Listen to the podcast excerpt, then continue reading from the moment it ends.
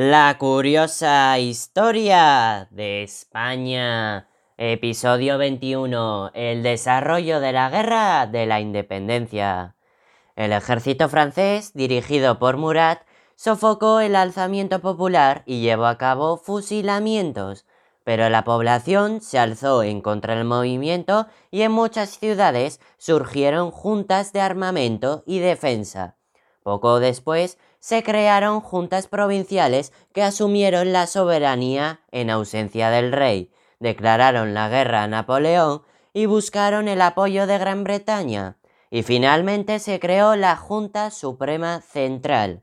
Entre los sublevados o patriotas había dos corrientes muy distintas, conservadores partidarios del antiguo régimen que veían en el ejército francés la encarnación de los males revolucionarios y los luego llamados liberales, que consideraban el levantamiento como una expresión de la soberanía nacional.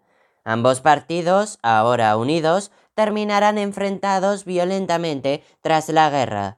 En el conflicto distinguimos tres fases principales. En la primera fase, algunos generales como Castaños consiguieron reconstruir el ejército, derrotando a los invasores en el Brook en junio y en Bailén en julio, con lo que impidieron la conquista de Andalucía, forzando a José I a abandonar Madrid y a una gran parte de los soldados imperiales a replegarse al norte del Ebro. En la segunda fase, después de esta primera fase de desconcierto, Napoleón decidió trasladarse en persona a España al frente de un ejército de 250.000 soldados.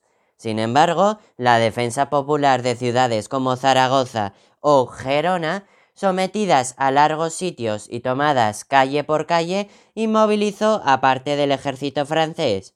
A pesar de ello, los franceses fueron avanzando. En enero de 1809, tras la victoria napoleónica en Somosierra, José I entraba de nuevo en Madrid y a lo largo de ese año el dominio francés se extendió por casi toda España. La resistencia a la invasión se refugió entonces en las zonas rurales mediante las guerrillas, pequeños grupos locales de entre 30 y 50 hombres. Las dirigían oficiales como Espoz y Mina, labradores y artesanos como el empecinado e incluso clérigos, el cura merino. Las guerrillas destruían las instalaciones del ejército, interferían en sus movimientos y asaltaban los convoyes. En la última fase del conflicto, a partir de 1812, el curso de la guerra quedó afectado por la campaña que Napoleón inició en Rusia y que lo obligó a retirar miles de efectivos de la península. Ante ello, el ejército británico inició una ofensiva desde Portugal con el apoyo de las tropas españolas y de la guerrilla. El general Wellington consiguió la victoria de Arapiles en julio de 1812.